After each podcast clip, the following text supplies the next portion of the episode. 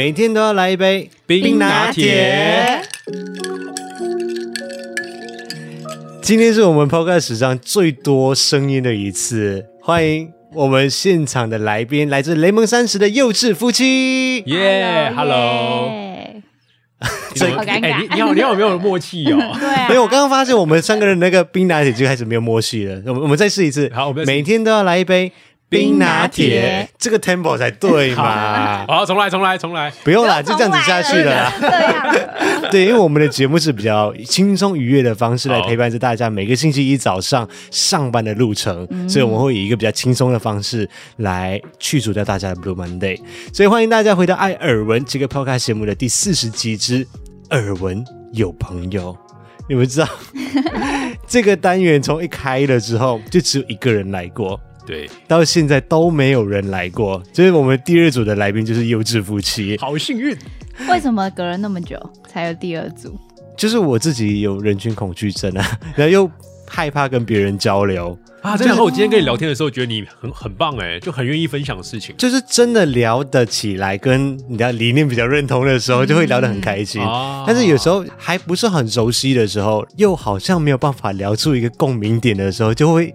可能一个小时就尴尬在那一边，啊、我就会很怕那种尴尬的感觉。真的，真的，对，所以认识朋友就还是要找共同理念的这一种。嗯，好，那就真的是我们的幸运了。幸运，幸运，幸幸幸，我的也是我们的幸运。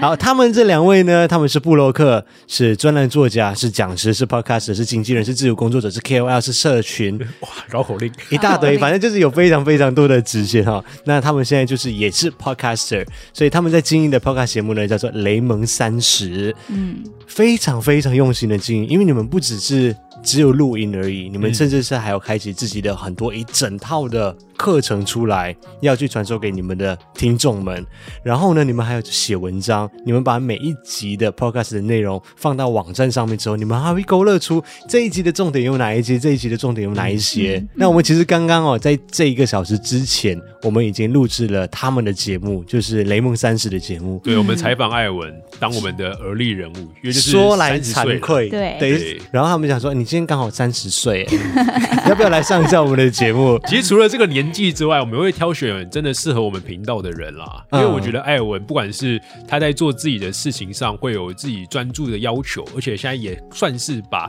自己当做一个产品跟公司在经营，也不是算是啊，就已经是了。而且真的是经营出了自己的风格。嗯，对对对，而且。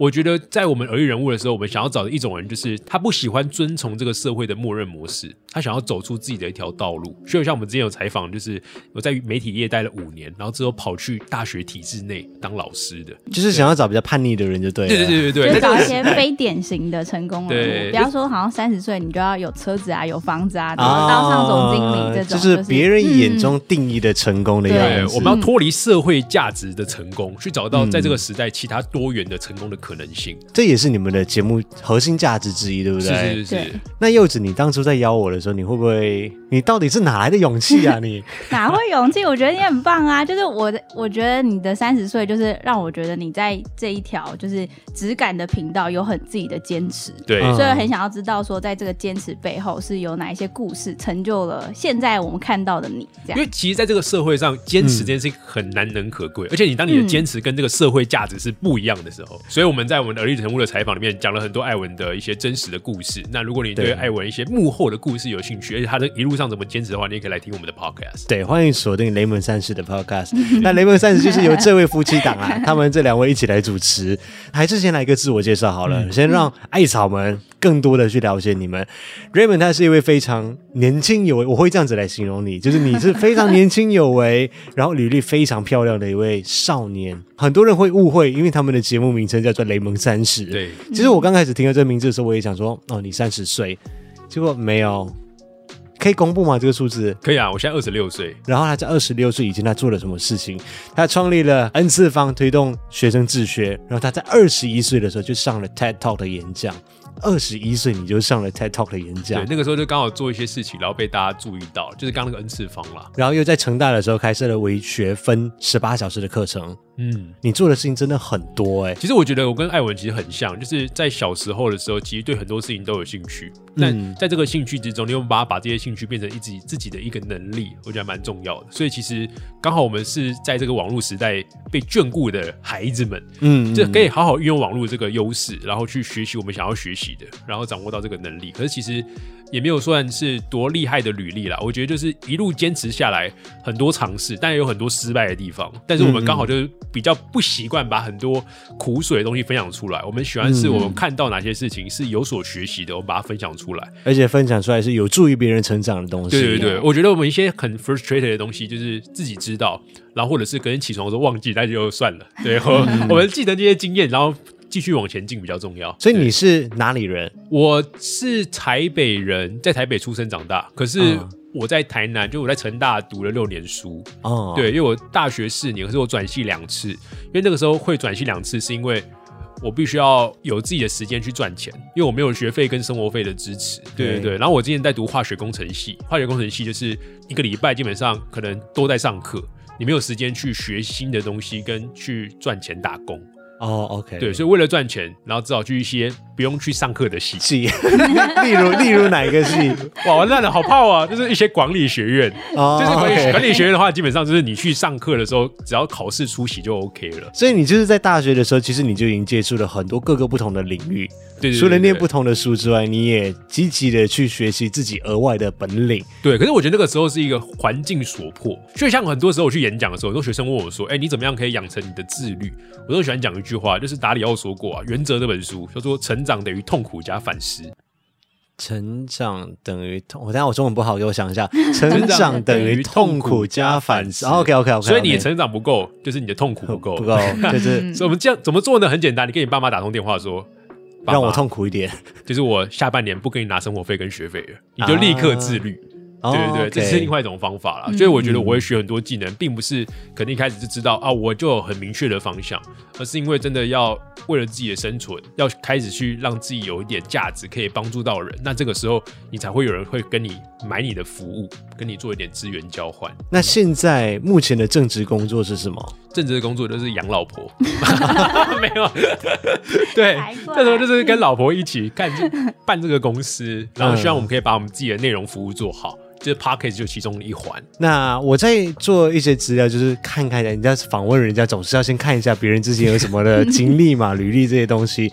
我看到一个是非常有趣的事情，就是很多人都有想要去旅游的梦想，很多人都想要出去背包客一下下。嗯、你也做了这件事情。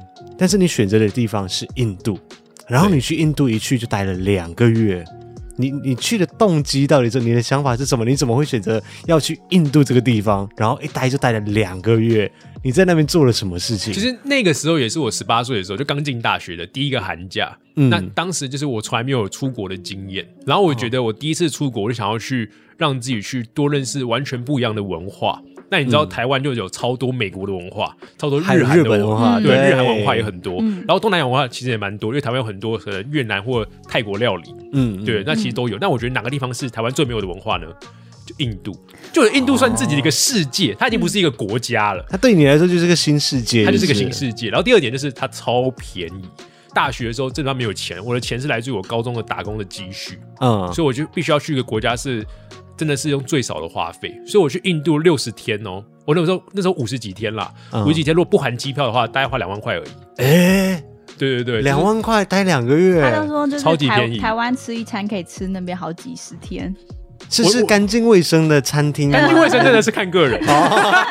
对，至少我是没有拉肚子的。可是我基本上都是吃路边摊长大的。就是你去那边的话，你一百块台币，你可以吃三餐吃到好饱好饱。那你在这整趟两个月的过程当中，学习到最多的，或者是改变你人生观的东西有没有？我觉得最多的应该是印度人会在生活中，因为资源是匮乏嘛，所以他们一定会想办法去找替代方案。嗯、所以我在有一段时期的时候，我去一个伊斯兰教的小学里面，然后去当一个算。Volunteer 当志工，志工，然后去帮忙一些小学的学生，去帮忙去上一些可能媒体试读，我教他说一个国际的报道怎么看，然后去帮他设计一些游戏。哦，所以你不是单纯的去去旅游而已，你还要去当志工。就是我前面的三个礼拜做 volunteer，后面都是做旅游。哦，OK。对，然后在在跟小孩接触的时候，你会发现他们设计的各种玩具很酷，都是从自然世界中拿到的各种材料。可能一些哎就会拿树树枝跟石头当棒球啊，这种最简单的。然后还有多就是他们在浇花浇水的时候，我们都还有一个浇水的那个器，嗯、就是他们都可能会把它的一个木头做一个木桶，然后戳几个洞。然后就可以直接变成一个可以使用的浇水的工具，你会发现他们可以很擅长的去把生活中的一些各种事情，然后变成我们可能现代城市文明的一些替代方案，或者是觉得很神奇的东西。对，你就发现说，原来在资源有限的情况下，有资源有限的做法。那我们很多时候是不是想东西都想的太复杂？就是啊，我没有这东西，我就不适合做这个。那你们想要有其他的替代方案，然后他们也都可以活得很快乐，就是那个物欲很低。所以你现在有过一个 minimalism 的生活吗？极简主义的生活还是还好，我觉得算是有吧。就是柚子有吗？有吗？有吗？他有吗？就是如果他以衣服啊物欲来说，好像是真的还蛮极简。就是我很容易满足，就是我会投资的，就跟 Elvin 可能很像。就是在科技产品类的科技产品类没有，我觉得疯狂买就是会帮助我工作跟赚钱的东西，就像我的电脑的萤幕，我都会花钱买。对，这些都是投资。对对，就是为我们以后铺路的。对，就是投资就是一个最棒的可以买东西的时候。可是像衣服，真的是一年才买一次。就我的双十一会一次买一堆，基本上其他时间都不会逛街了。那接下来我们来聊聊看柚子好了。柚子是一个很酷的女生，就是外表看起来，可能你们现在晚上如果六点半在看影像版的话，你们会觉得说好像乖乖女，然后就是斯斯文文的，结果骨子里面就是个冒险家。她就是自己一个人跑到澳洲去，跑到美国去打工换宿，然后也为了省钱，她也曾经在西班牙的时候直接跟流浪汉一起在。火车火车站睡觉，嗯嗯，直接在火车站旁边睡觉，这件事情连我跟五一去到西班牙，我们都不敢做这件事情，哎，真的很可怕。回想起来，真的觉得蛮可怕的。对，然后他还去玩过高空弹跳，嗯，然后也有自己去洗车，一天洗六十台车。对，跟我们自我介绍一下，你是哪里人？从小到大的经历。好，Hello，大家好，我是柚子，虽然是基隆人，但是我大学是读台艺大戏剧系。刚刚艾文讲到，就是。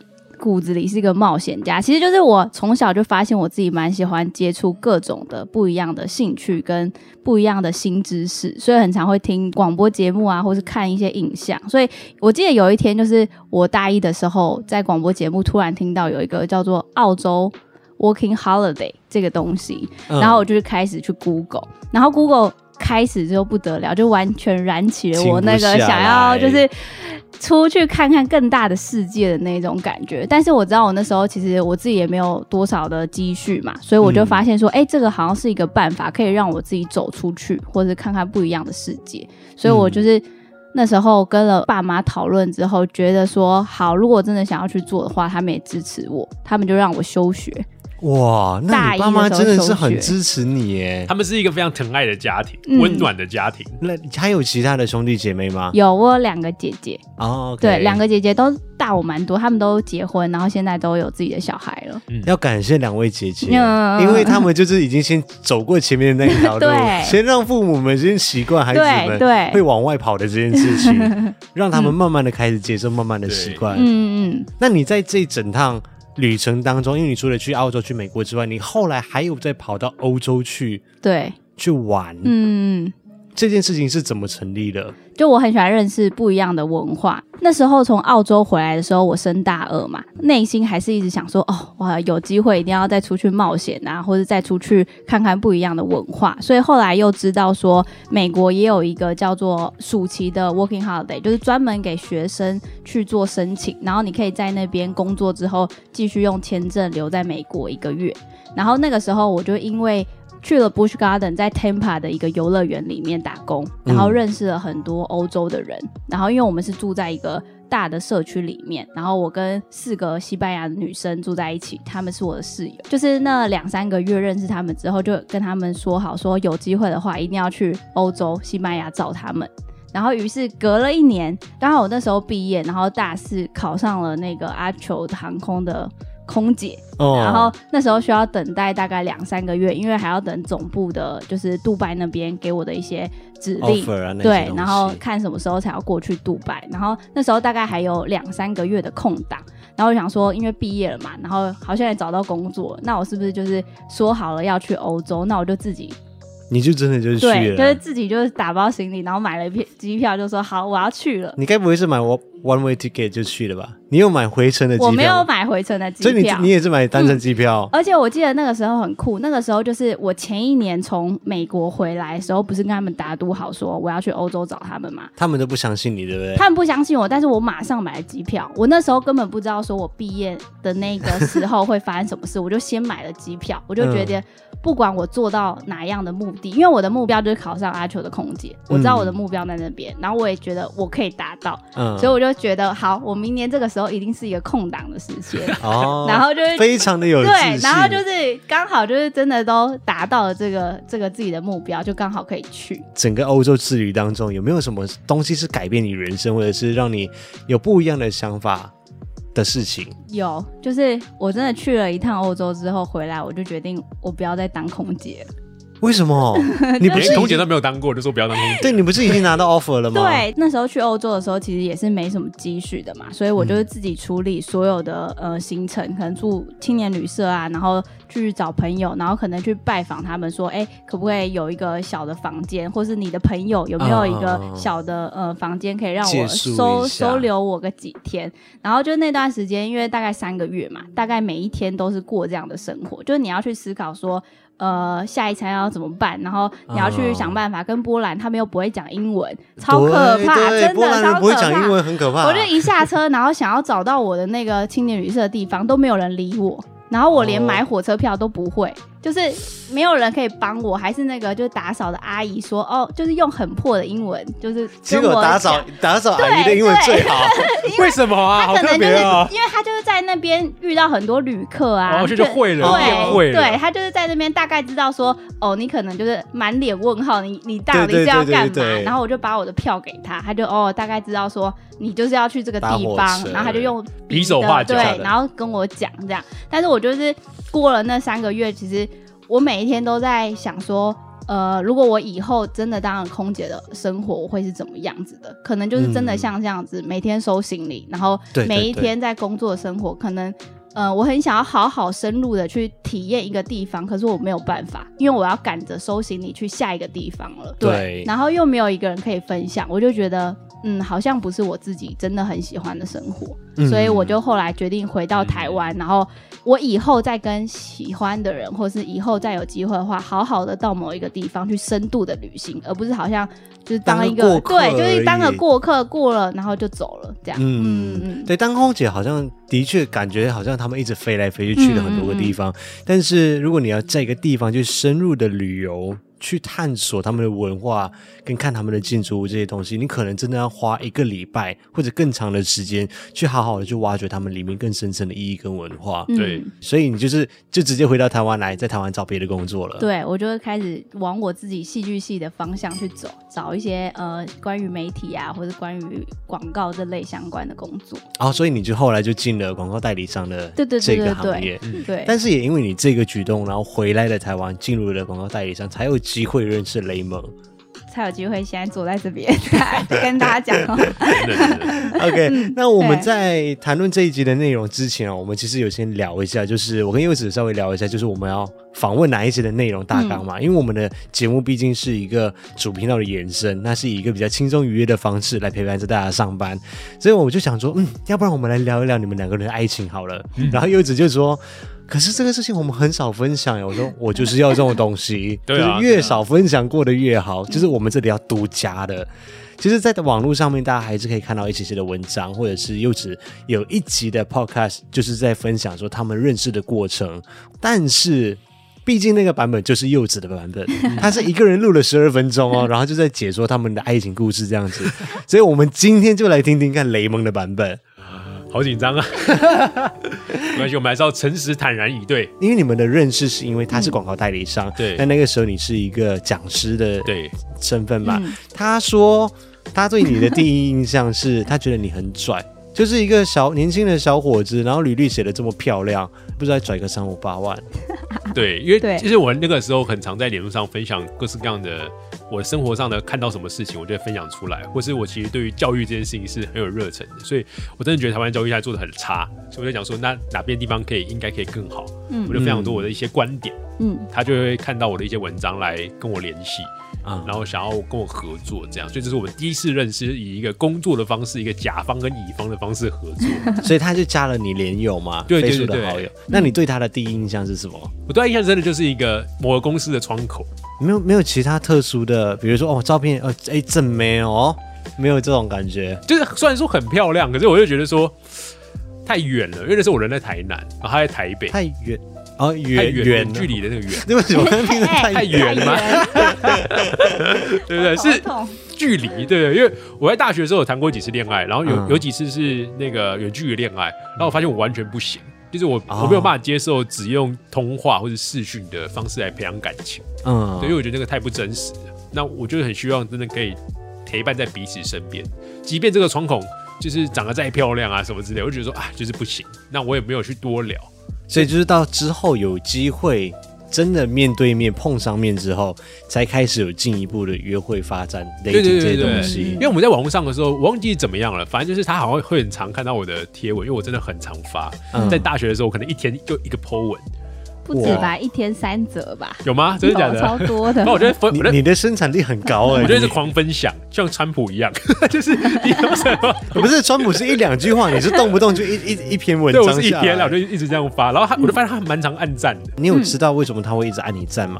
我不知道，你说看，是因为太吵吗？没有，他说他只是尽一个甲方的责任而已。靠，他不是因为，他不是说因为你帅还是怎么样，他是说就是毕竟就是一个你知道，就是代理商跟这个毕竟。还是要尽到对，会维系感情，还是要意思意思的按一个赞。你没有听在一起是不是？我听我忘记了，忘记。他说他就是意思意思的讲说，就是还是要按一个赞啊，还是要稍微维系一下联系这样子。对，刷个存在感。我们记得我们有一次是到台北去分享，我那边有一个演讲，嗯，然后刚好就是跟他约一次晚餐，因为可能我想要问一下他们的进展、工作进度啊等等。嗯，然后之前在网络上有一些文字的聊天，觉得哎，好像在学习或者是一些生活的价值观蛮搭的，然后多认识这个人。就我们约去吃饭，嗯，然后我才发现说，原来这个人的成长背景跟我完全相异。就他们家是一个非常有爱的家庭，就是爸妈对小孩子都很好，然后很包容，然后很支持，无忧无虑的长大。对对对对，就是一个童话故事的感觉，不用自己打工挣钱，然后念大学。对，然后家里会给自己小孩子很多的支持跟鼓励，然后又是大家庭，因为他他妈妈那边有很多的亲戚，有九个兄弟姐妹，然后大家族过年的话，我有七十几个人。哦，比我们还多。我们家我外婆那里七个兄弟姐妹，超可怕。我觉得这样也很可怕啊。很多人是真的很多人，对，因为我们就是个小家庭。我的成长背景就是因为我爸妈离婚，嗯，所以我在长大的过程中，很多时候就要靠自己。就我基本上不会跟家里面有太多的接触，所以我爸妈就连我在转系啊都不知道我转系。我是转完系之后还跟他讲。我转系，他说：“啊，你转系哦，好吧，就是他也不会干预怎么样，也不会干涉，也不会给我太多的询问或是建议这样。然后我发现他们家就非常的温暖，然后互相支持，在不同的成长背景长大，可是我们两个人对于生活的价值观蛮相近。嗯，这次我觉得很特别，这蛮难得的。对对对，就是起跑点不一样，可是到最后其实蛮一样的。那我就很对这个人产生极大的好奇，因为我从小其实对于家庭是蛮不信任。”嗯，就很多什么金马奖啊、奥斯卡上台讲说啊，我要感谢我的家人，我，觉得这都是骗话，我觉得这都是场面话。就是我那个时候小的时候不懂事，我就觉得如果以后成功的话，我有那个机会上那个舞台分享的话，我绝对不会感谢我的家人，就大概是这样。可是我看到他就觉得，哎、欸，他让我看到一个新的世界，就原来一个很好的家庭也可以有一个这么跟我很类似价值观，对于生活保持着相信的态度的人。就是，again，你刚你刚刚说什么？你刚有一个哲学理论说什么什么？如果你不够什么，就等于你痛苦不够的那个。对对对，就是成长等于痛苦加反思。啊，所以你们两个人达到一样的成长过程，但是他的痛苦没有比较多，对，所以是你的反思比较多，是不是？我不知道啊，我我那时候遇到他的时候，我已经去完就是澳洲、美国，然后欧洲了，所以我觉得我那一段时间，就是刚刚你有说，就是我曾经在西班牙那边睡了火车站，跟那个流浪汉一起，哦，我觉得那个时候那个那一天晚上的心境，我就是完全的觉得。我就是跟流浪汉同样的身份，可是我觉得我那时候已经体验到，就是我不需要一直追求什么钱啊、名利啊或者怎么样，我就是过得我自己安心自在的生活，即使我什么都没有，我还是要做我自己想要做的事情。所以遇到他那时候，就会觉得我自己是呃心理上面很自由，然后就变跟他很像，就是我们都有自己心里一套价值观是类似的。对对对，反思的程度很够。哦 就是因为这反思的程度够，所以你们两个人成长到一样的阶段，然后你们就这个算闪婚吗？他们两个人认识一年，对，然后就结婚了。这位少年，我现在我右手边的这位少年，他才二十六岁。女生的年纪我们就不透露了，还是可以透露。大家记得我们节目叫《雷蒙三十》？没有啦，他很小，我比他大两岁。哦，OK OK，嗯，可是还是很年轻啊，二十六岁就决定要踏入婚姻的坟墓。我们是二十四岁结婚的吧？我二十岁二十四岁结婚的，好像是对，我是二十四岁结婚的。你们要两周年了哦。对对对对对对。Holy shit！我不知道有没有跟大家讲过。我小时候，我就是写说我要二十四岁结婚，二十六岁生第一胎，二十八岁生第二胎。我好像不知道写了几胎。我那时候就是小时候就已经写好这样的人生规划了。哇！好，我就寄托在您的身上啊。可是小孩子就没办法达成。所以你们为什么会会就突然就决定说哦，在一起一年就结婚？因为这个在在台湾或者我觉得甚至在世界任何一个地方来去看这段感情，在一起一年，而且都是二十几岁，嗯，一定会有很多旁边我不知道，我猜啦，嗯，会有很多旁边人就会说，你们到底想清楚了没？这个婚姻是要走一辈子，这不是儿童的什么家家酒，哎，对对对，就就是。婚定终身的一件事情，人生的重要大事，你可能结婚就只结这么一次，就就然后好，这句话可能现在不太成立了。反正就是人生中的大事，怎么会在二十四岁的时候，而且才交往一年就做这么重大的决定？而且我结婚那年是我大学毕业的那年。就是我一大学毕业，七月毕业，完毕业典礼，然后隔一个月，隔一个礼拜结婚，哎、欸，有吗？隔一个月，哦，隔一个月，对，就是毕业典礼结束之后，隔一个月就。更离奇了。为什么会结婚的原因，就是因为我当时就觉得，我大学一毕业之后，我要把我原本在台湾的远距工作离开掉。就是我在台湾有两年半的远距工作，就是在一个韩商。那个时候，我就觉得说，我毕业之后我要换工作，我要去北京。嗯，那我就问柚子说，哎、欸，那我如果毕业去北京，你要一起去吗？啊！当时我就跟他讲说，如果你要一起去，我们可以在一起；如果没有一起去，我们就分手。傻眼！大家听到这里也会觉得对很没礼貌。其实也没有分手了，就是我们不在一起。那时候在谈，那时候就是算是一个我们在一个车，我们在车内，这样好像强迫人家做选择的。没有强迫人家，强迫超强迫。你要不然你就跟我走，我们就在一起；要不然就没有，因为因为那个时候还没有在一起啊，所以那时候是一个、哦、还没有在一起。对，那时候我们就是决定说，如果你要跟我一起去北京，那我们就在一起；那如果没有要去北京，我们就不在一起，当好朋友。哦，所以那时候还没有在一起。对，有讲这一段吗？有，在车上的时候，现场现场直接咨询，有这一段。然后你当时他就说什么？他想去上海。对，可是前提是因为我那时候我们决定要在一起的时候，我大概工作快要两年，所以我那时候也在想说，就是内心的那个冒险的心又又蠢蠢欲动，对、嗯，想说要不要出国工作，或是因为我不想要去那么远，那是不是？上海或是北京是一个好的选择，因为可能离台湾比较近，嗯，然后家里可以比较照顾得到，所以我那时候自己有在打算这个念头的时候，就遇遇到了他。所以你们后来就共同的目标而前往了北京。照理来说啦，因为我们刚刚有提到说柚子的家里是比较。有爱，充满了爱，然后也是非常 carry 彼此的一个家庭嘛。嗯、那你的父母有没有说什么？就是他才刚毕业一个小伙子，竟然敢娶咱们家的女儿啊？有有有，有上演过这件事情吗？有，其实。结婚这件事情，我家竟然出现了两派不同的意见。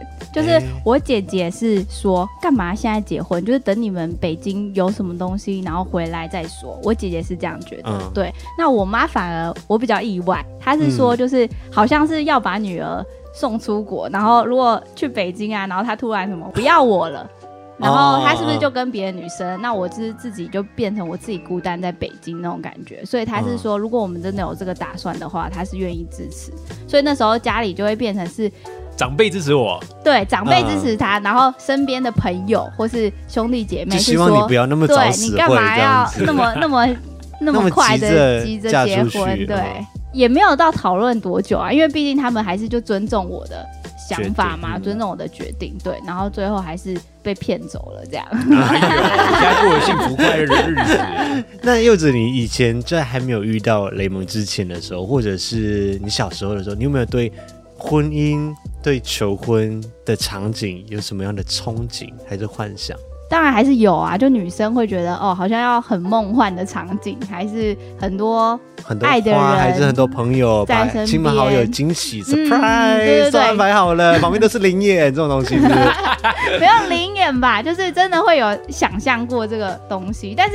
老实说，在跟他遇遇到他之后，就会跟他在一起，然后我们可能要讨论到结婚这件事情，然后我就想说，哦，那如果是以雷蒙来说，他会怎么求婚？我自己可能有思考过这件事情，就是先给自己打预防针，就是觉得哦，我可能小时候那个梦想的场景，在他身上应该不会发生，对，但是 idea 就在戏啊，对，就是没办法。然后最后他的求婚就是，嗯，两个人 没有没有什么其他的灵眼，这样。本来就有那个规划的，然后，然后你自己说，为什么要是我说？然后就出现太多意外了，就没有办法达成这个计划，所以就走了替代方案。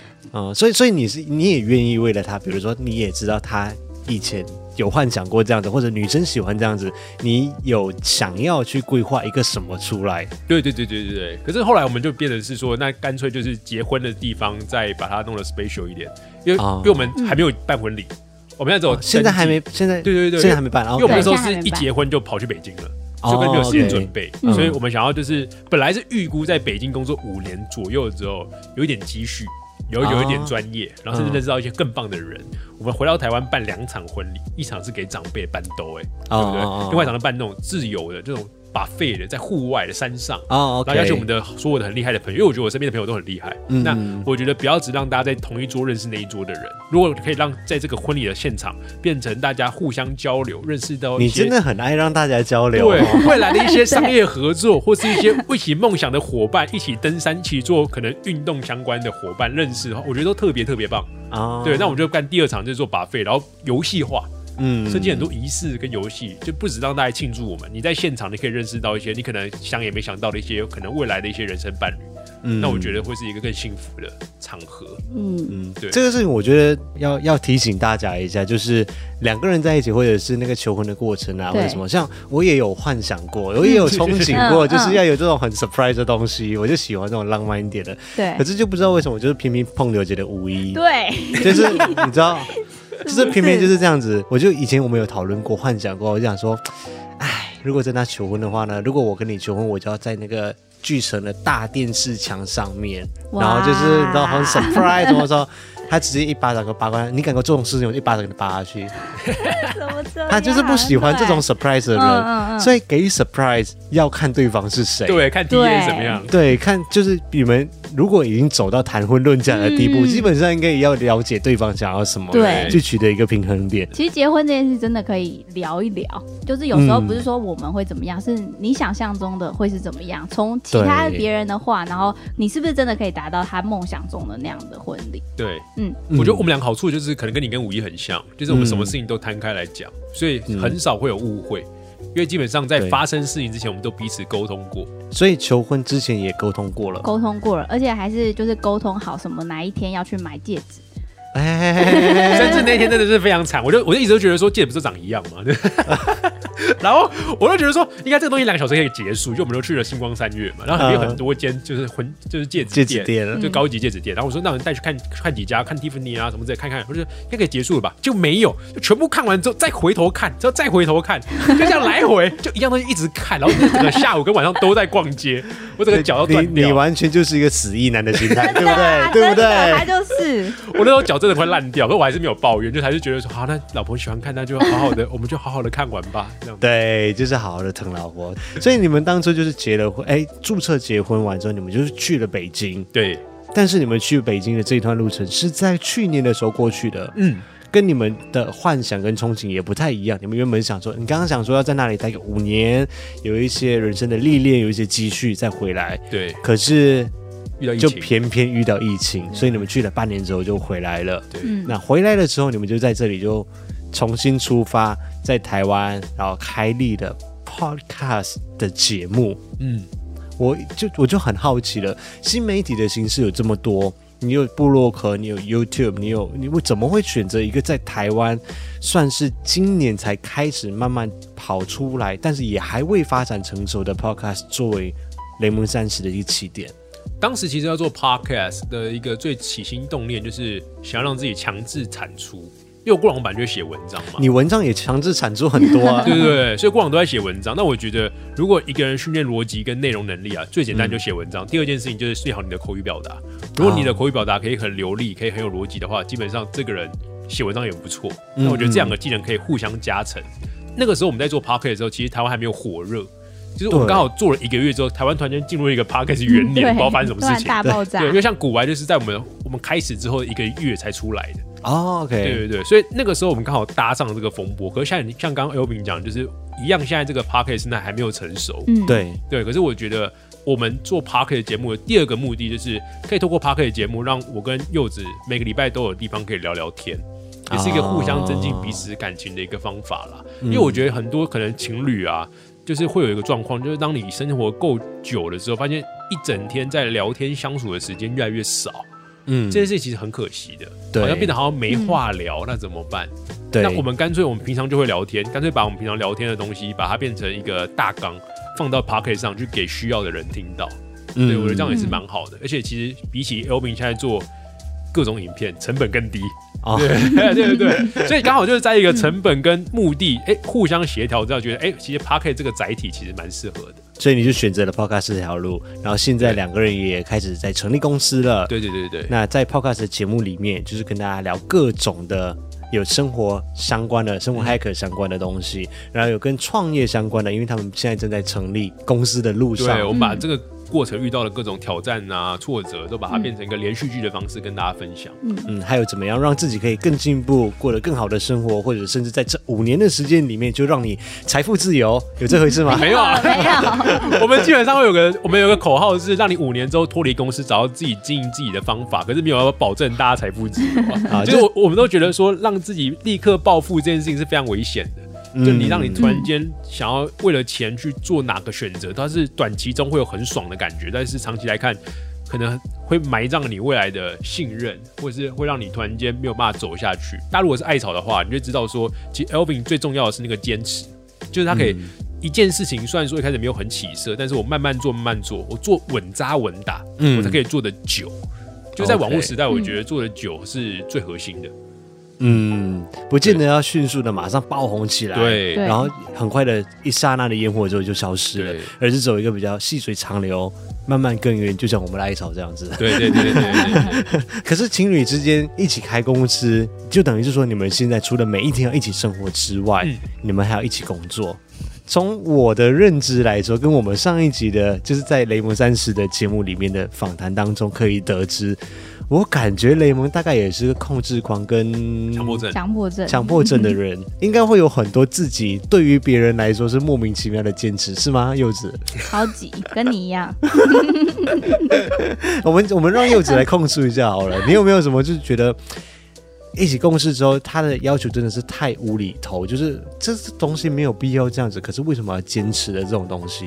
他有一个很龟毛点，他说他已经跟你讲过的东西，他不想要再讲第二遍，但是，是第三遍，第三遍。但是以我的立场就是，那我不会，那我不能问嘛，就很像是你有看过，反正我很闲，有一集就是。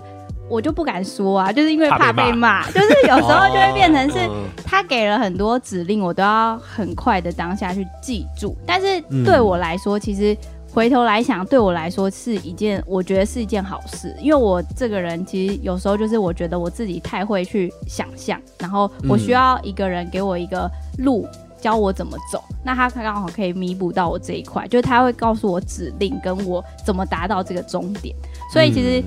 好像我自己有点受虐狂嘛，就是我需要一个人给我指令。你也想要被 push 的感觉。对对对对，所以刚好现在是我可以接受的样子。但是他有时候真的，呃，我觉得他是比一般人真的还要细节很多。比如说一个一句话的那个主词或是逗号这一种，嗯、就是完全要达到他的要求跟水准才可以发送出去，或是要先给他看过一下，他才可以觉得 OK，好，可以这样子。可是我可以理解啊，我们出去的东西是要直接对外的。我们毕竟就是希望，就是出去的时候就完美的，不要再被别人挑到骨头跟毛病，对不对？而且 double check 总是比较保险嘛。对对。，sorry，幼稚。你现现在二对一，但是有时候那个东西不会让你那么严重，因为我觉得有时候现在我会比较 complain 的是这件事情，其实它影响没有那么大，但是对你来说，你会变得是影响到你一整天的情绪。嗯、我会觉得你有必要这样子吗？对，我跟你讲，如果今天今天是五一不在现场，你今天如果五一在现场，然后你们两个就合拍了，对，你们就合拍，想说你至于吗？你不过就是这样子的一件事情，你需要搞到一整天都这样子吗？难得的相处时间也要被你搞成这样子？对，就是好好的开心一点就可以检讨，但是你们不用那么的。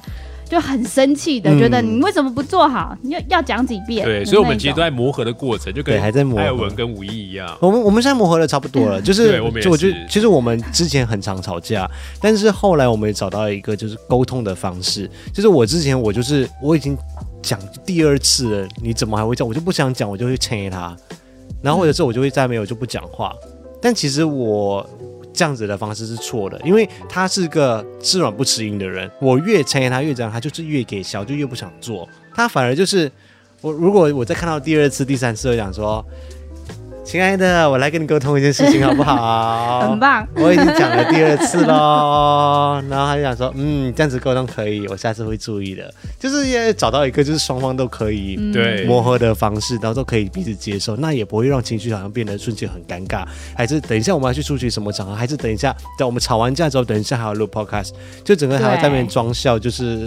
就是嗯，很尴尬的感觉，嗯、真的真的，对吧？嗯、所以我觉得就是要好好去找一下对方需要的是什么，然后去磨合啦。因为像、嗯、像其实刚刚讲，就是虽然很多细节我也很 care，那这这边可能是我的专长。嗯、而在我们整个节目的经营，在跟用户的互动啊，或是在比较感性一点的，其实他的专长。所以其实我跟柚子也学到很多东西，嗯，就他从我这边拿到东西，我也可以从他那边拿到东西。我觉得还是一个很好的趴。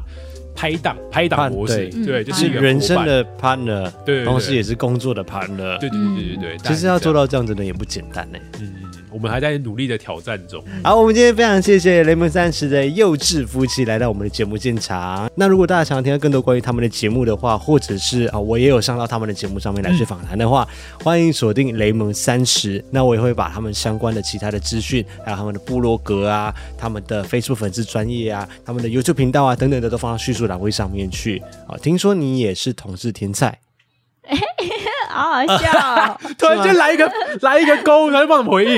因为我在大学的时候很常上健身房，一个礼拜去四天，嗯，然后基本上跟我搭讪的都是男生。你就从来没有对男生心动过，是不是？没有啊，就是我很喜欢跟男生抱来抱去的，可是。就是如果要做那件事情的话，你就是你就是在滥用他们的情感，滥用他们对你的 没有。什么抱来抱去，就像我跟高少兄会抱来抱去的，跟我高大就是勾肩搭背那种啦。对对对对对，柚子 刚刚瞬间变了，什么抱来抱去。啊？最后最后省来一笔，就是让大家更有欲望的想去订阅你们的频道。谢谢谢谢，好，谢谢你们两位，也祝福你们在未来创业的路上一切顺遂，也祝福艾艾文越来越成功，赶快百万订阅，五一赶快露面。赶快百万百万！希望各位星期一早上上班愉快，拜拜，拜拜。